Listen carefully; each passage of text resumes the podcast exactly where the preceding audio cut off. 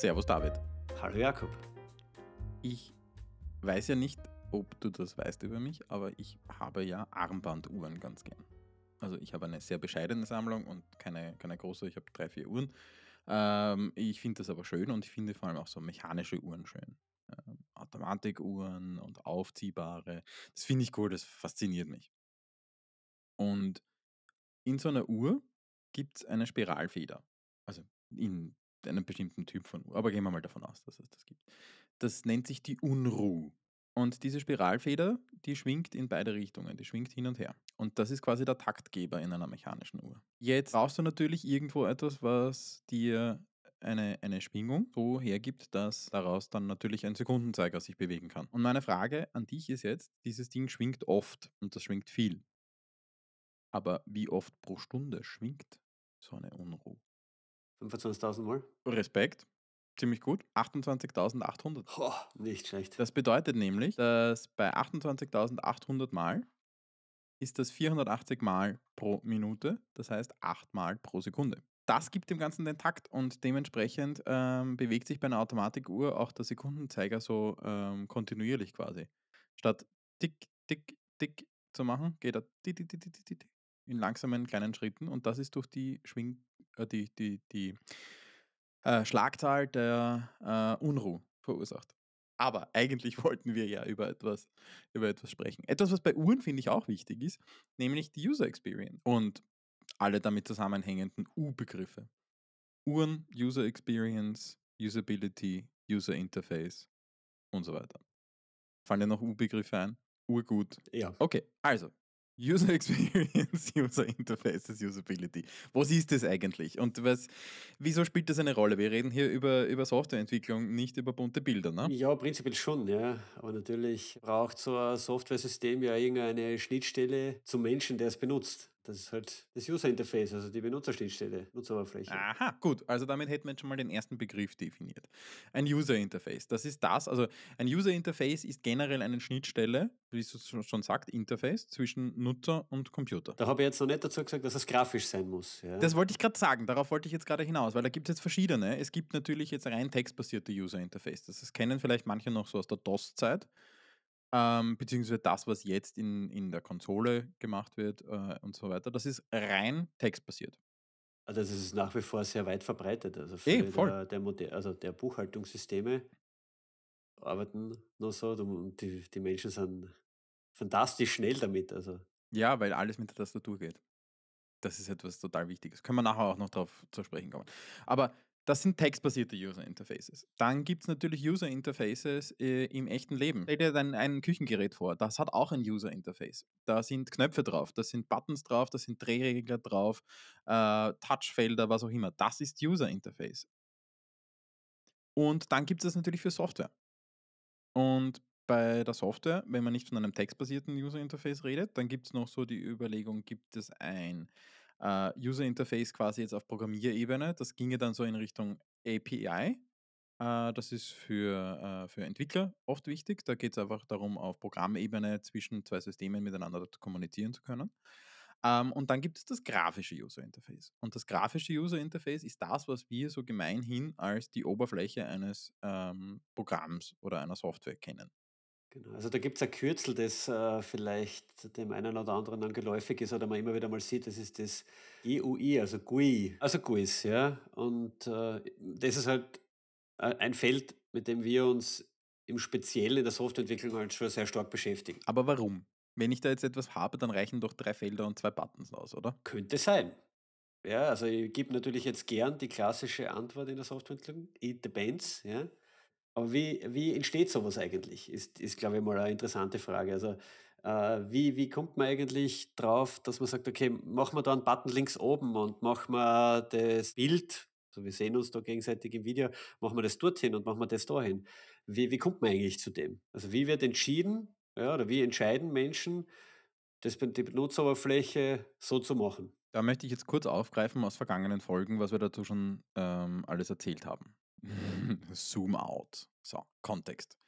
Äh, wir haben ja gesagt, ähm, um ein solches Softwareprojekt vernünftig durchziehen zu können, ist es sehr, sehr wichtig, sich über so Sachen wie Flows Gedanken zu machen, um die Proze über die Getr Prozesse Gedanken zu machen, wie das alles abläuft.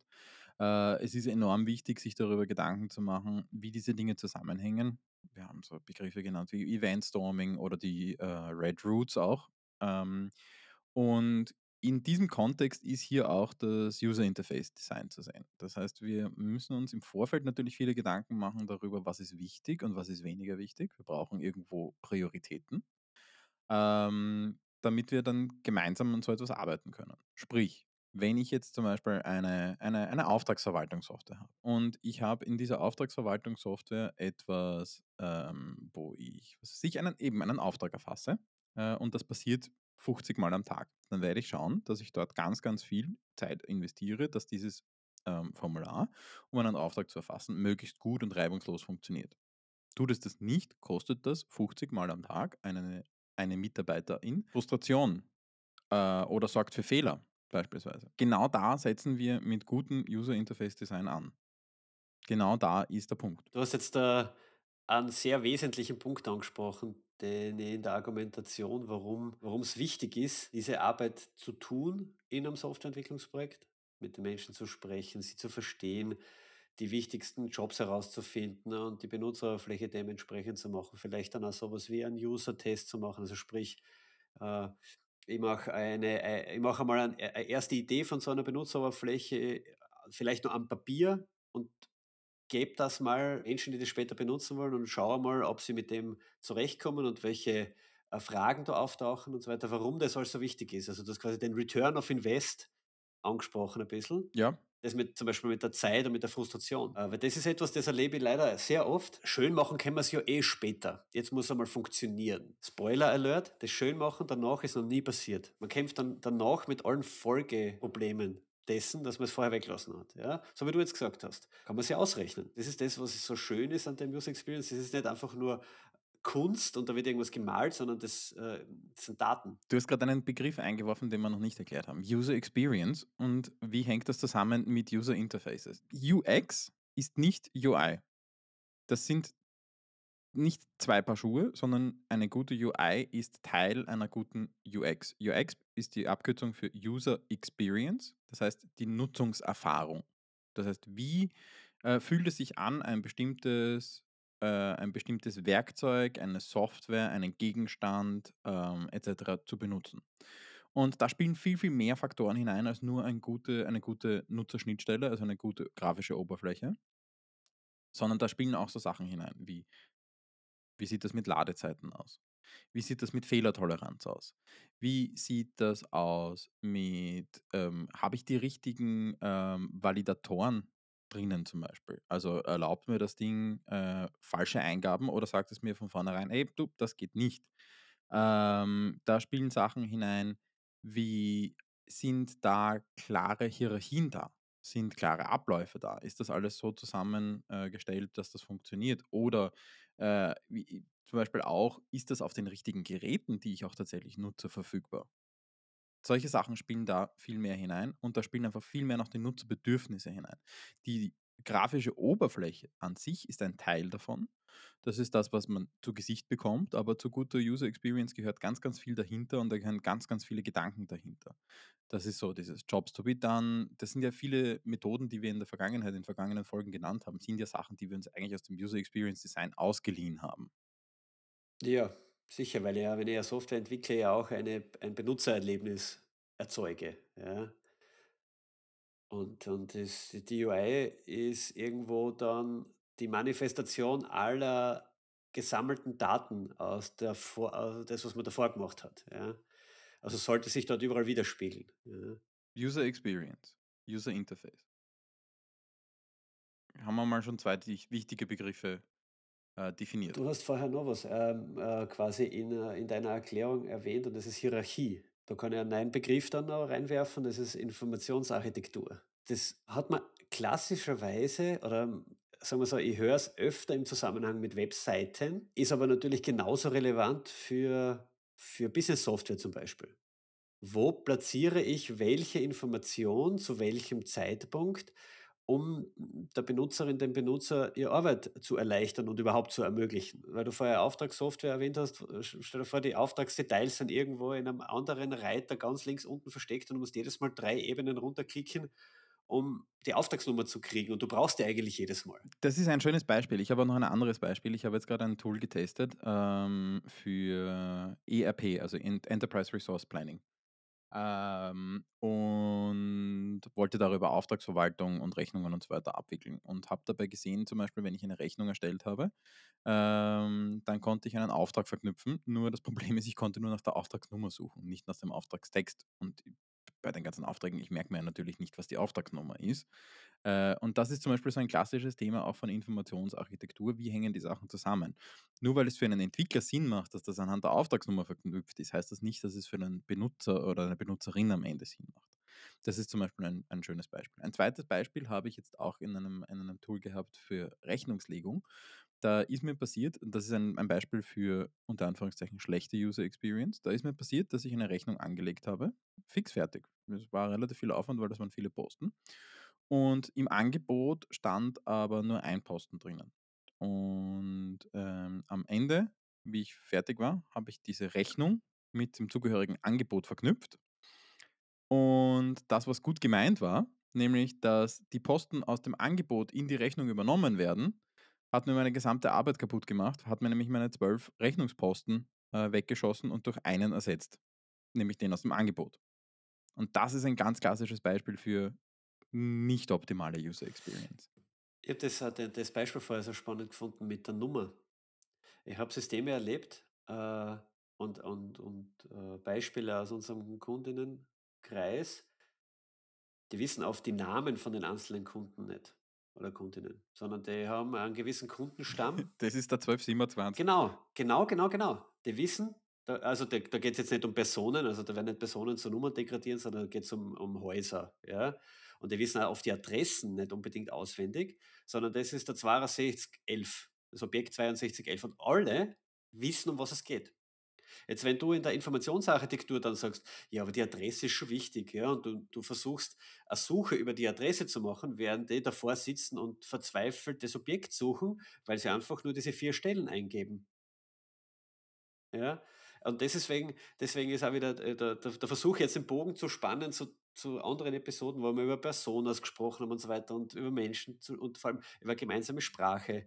Das sind ganz wesentliche Informationen, um ein, vernünftige Benutzer, ein vernünftiges Benutzererlebnis zu erzeugen, weil sonst wirst alle nur frustrieren. Ja?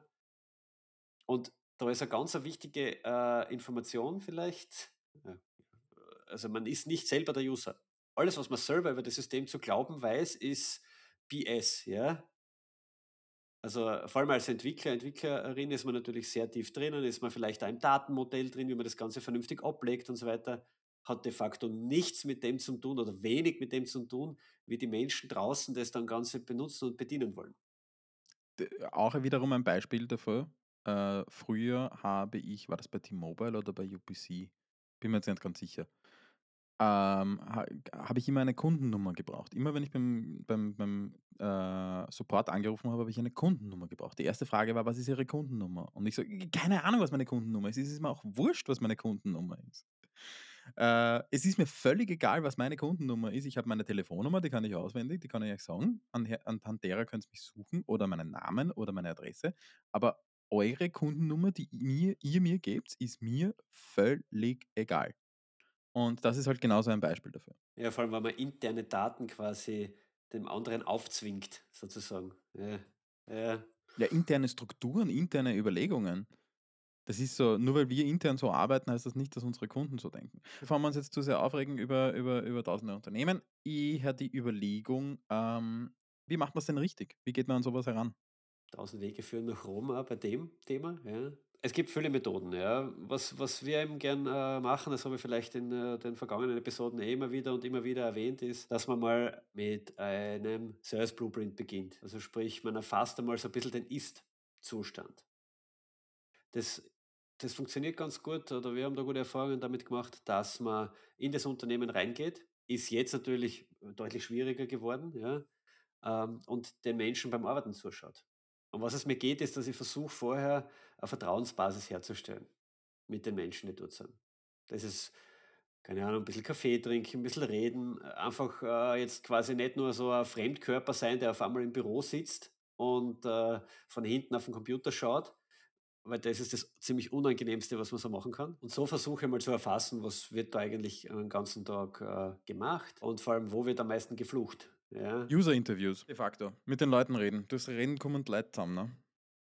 Beobachten und reden. Und diese Information, das ist ja die das sind ja Daten, die man da sammelt, das sind ja nicht nur Gefühle, das sind ja das sind echte Daten ge ergeben dann zum Beispiel Personas, ja, ergeben dann die die Sales Blueprints, ja? Aber wir sind jetzt schon wieder sehr weit im im im Abstrakten unterwegs, glaube ich, wenn wir da so über über Personas und Sales Blueprints und so weiter jetzt sprechen. Ich glaube, wichtig ist irgendwie versuchen wir's einmal 'n bisschen handfester zu machen, weil UX ist kein kein keine Metakunst oder irgendwie, äh, äh, irgendwie was Esoterisches, sondern das ist was Handfestes, das sich nur um Daten Ja, dreht. es ist kein Selbstzweck. So, das muss man einfach beachten. Es ist kein Selbstzweck, sondern es geht darum, Fehler zu vermeiden, es geht darum, Zeit zu sparen, es geht darum, Frust einzusparen und es geht darum, effizient und effektiv mit einer Software oder mit einem Produkt arbeiten zu können. Das kann man jetzt mal so sagen, oder? Das sind so die Ziele. 100% 100% und damit's auch einmal ganz klar gesagt ist, das spart Geld. Das ist nichts, was Geld kostet, sondern in the long run spart das viel Geld. So, wie geht man an so etwas heran? Machen wir's einmal ganz ganz konkret. Ähm, ich habe da vor langer Zeit schon einmal eine eine ganz gute Guideline ausgearbeitet, an die ich mich immer noch halbwegs halte und die eigentlich immer noch gut funktioniert. Äh, wir kennen das Ganze schon ein bisschen so aus dieser Project Guideline, die wir irgendwann einmal am Anfang in einer der ersten Folgen drinnen hatten. Ähm, aber da kann man sich trotzdem viel abschauen. Punkt 1 ist, wir brauchen Ziele. Wir brauchen einfach eine klare Zielsetzung, was soll eigentlich erreicht werden. Ähm, wir müssen uns überlegen, was soll dieses Projekt erreichen, was soll dieses Produkt bewirken. Dann ist ein ganz guter Ansatzpunkt, sich auch anzuschauen, was wie machen das, äh, Konkurrenzprodukte oder wie machen das Lösungen, die ein ähnliches Problem schon gelöst haben. Da kann man sich sehr viel abschauen. Ähm, also, ich glaube, kopieren und abschauen ist, ähm, im im im im positiven Sinne eine Kunst. Ähm, in weiterer Folge überlegt man sich genau das, was du gerade gesagt hast. Man redet mit den mit den Leuten, die damit arbeiten sollen. Was sind ihre täglichen Probleme? Wie schaut das aus? Was haben wir für Daten darüber? Dann gehen wir in die Konzeption, überlegen uns, wer nutzt das und was müssen sie machen. Das heißt Personas, User Stories, Jobs to be done. Ähm, Event Storming kommt hier auch in in in ein Ding äh, ins Spiel. Dann definieren wir User Flows. Wir überlegen uns, wie sind diese Probleme zu lösen? Red Routes, priorisieren. Und dann kommt etwas, äh, was jetzt neu ist, glaube ich, in dieser Form, nämlich das Thema, äh, Wireframes und Sketches. Haben wir darüber schon mal gesprochen? Okay. Wireframes sind eine sehr stark vereinfachte, ähm, Gitterliniengrafik, wenn man so möchte. Also, das sind einfach einfache schwarze Linien auf weißem Hintergrund, die, ähm, für das fertige Produkt stehen, wo man mal Ideen ausprobieren kann, wo man sagen kann: „Hm, okay, so“ und das dann auch einem Nutzer oder einer Nutzerin zeigen kann und sagen kann: „Hey, kennst du dich da aus? Kannst du da deine Aufgabe, äh, mit diesem Interface erledigen?“ Da sind noch keine Farben drinnen, da sind noch keine Grafiken drinnen, sondern überlegt man sich nur mal: „Okay, funktionieren die Zusammenhänge so?“ Und das ist einfach der wichtige Punkt.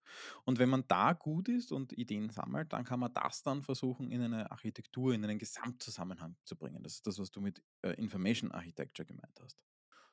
Und der nächste Schritt ist für mich etwas, was immer mehr verschwimmt, äh, einfach auch durchs iterative Arbeiten logischerweise verschwimmt.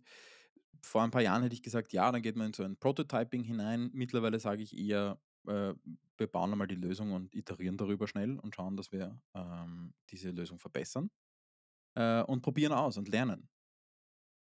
Und das sind so mal die die die die die Grundschritte, die wichtigen Schritte dieser dieser, ähm dieser äh, dieses Vorgehens. Dann gibt's natürlich noch einen Haufen Sachen, die es zu beachten gilt, von Farbhierarchien, ähm, bis zur Schriftartauswahl. All das hat Einfluss darauf, wie gut man das nimmt und wie gut man da wie gut man damit arbeiten kann. Was passiert bei Ladezeiten? Was passiert bei Fehlern? Das ist zum Beispiel auch etwas ganz, ganz Wichtiges, dass man sich darüber Gedanken macht, bei einem Fehler darf das Ding nicht abstürzen, sondern es muss fehlertolerant sein. Äh, deine Daten müssen sicher sein. Wenn du eine halbe Stunde in einem Formular arbeitest und Sachen ausfüllst und am Ende passiert ein Fehler, es wäre ziemlich blöd, wenn die ganzen Daten dann weg sind und du von neuem beginnen kannst. Äh, Und das trotzdem habe ich solche Sachen schon gesehen. aber ich möchte es trotzdem noch kurz relativieren, weil du, äh also ja, das ist ein sehr breites Betätigungsfeld, da gibt's massiv viel zu beachten, aber es gibt natürlich schon auch, äh, im Gegenzug eine Vielzahl an Best Practices. Also, das Rad ist da bitte nicht immer neu zu erfinden und es ist im Gegent im Gegenteil sogar, äh, ein Problem, wenn jemand glaubt, er muss jetzt überall das Rad neu erfinden. Ein Speichern-Button hat ein gewisses Symbol, das jeder kennt. Also das, was man aus dem täglichen Gebrauch äh, kennt und bekannt ist, das möchte ich natürlich auch in meiner in meiner Business-Software haben.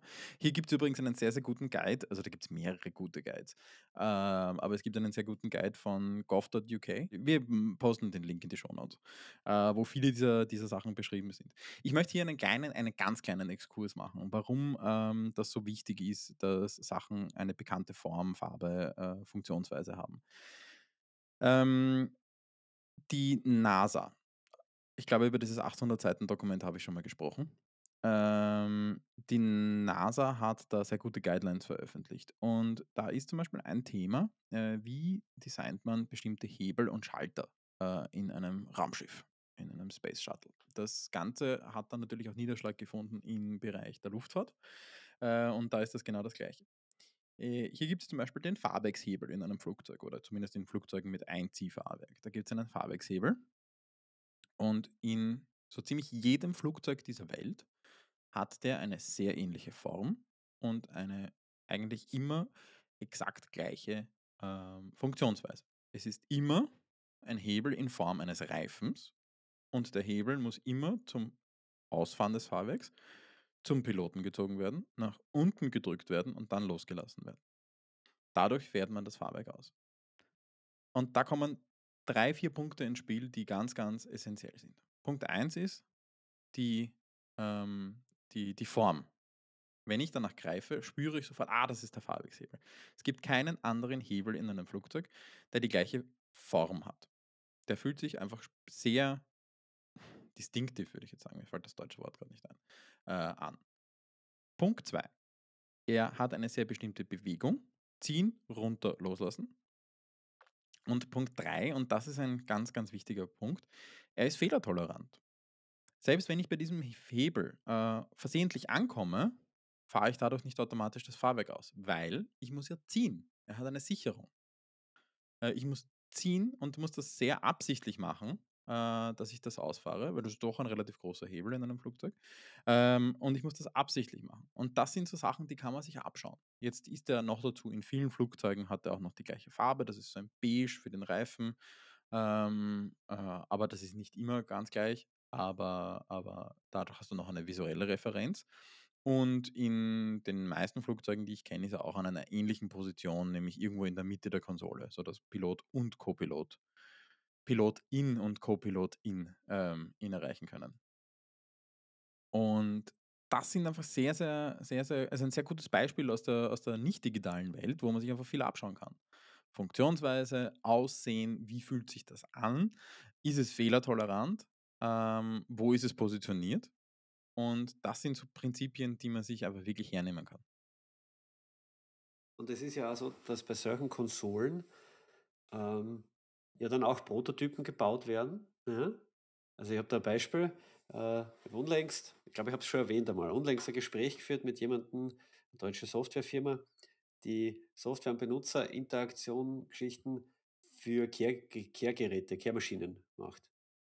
Und die haben tatsächlich in so einem ich glaube, sie haben einen Gabelstapler genommen als als Modell, weil es vom Gehäuse her ähnlich war, ja, und haben aus Styropor und Karton, äh, die Schaltflächen nachgebaut und dann den Leuten Aufgaben gestellt. Ja, und ich kann mir vorstellen, bei so einem Piloteninterface wird das ähnlich sein, ja, keine Ahnung, äh, nachgebaut und dann fahrt das Fahrwerk aus. Genau gleich macht man das macht man das auch bei Benutzeroberflächen. Ja, wenn man dann diese ganze Information von den Dingen, die man vorher so erwähnt hat, hat und eine erste Version, so ein Wireframe, so eine erste Idee gebaut hat, dann skizziert man das auf Papier oder mit verschiedensten Werkzeugen. Da gibt es ja eine Myriade an, an, an verschiedensten Dingen, aber egal. Hauptsache, man nimmt eins, ja, mit dem man sich halbwegs wohlfühlt. Und dann setzt man mal einen echten User davor, Userin, und sagt, bitte äh, leg einen neuen Auftrag an. Ja, und dann beobachtet man dabei. Und, und, und, und am besten Zum Beispiel bittet man die Person währenddessen die Gedanken laut zu formulieren. Ja, dass sie sagt: „Okay, äh, ja, ich glaube, bei dem Button da oben komme ich jetzt in das Menü“ und so weiter.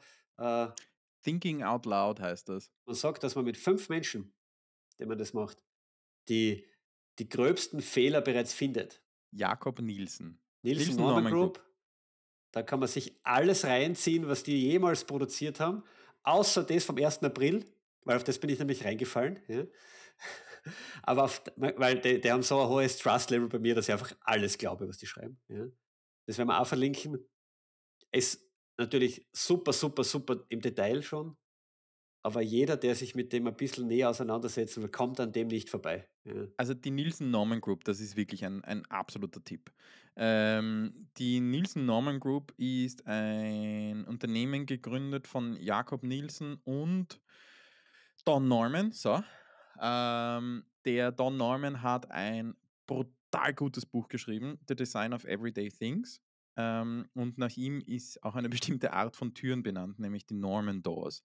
Äh, das sind Türen, die man immer in die falsche Richtung versucht aufzumachen.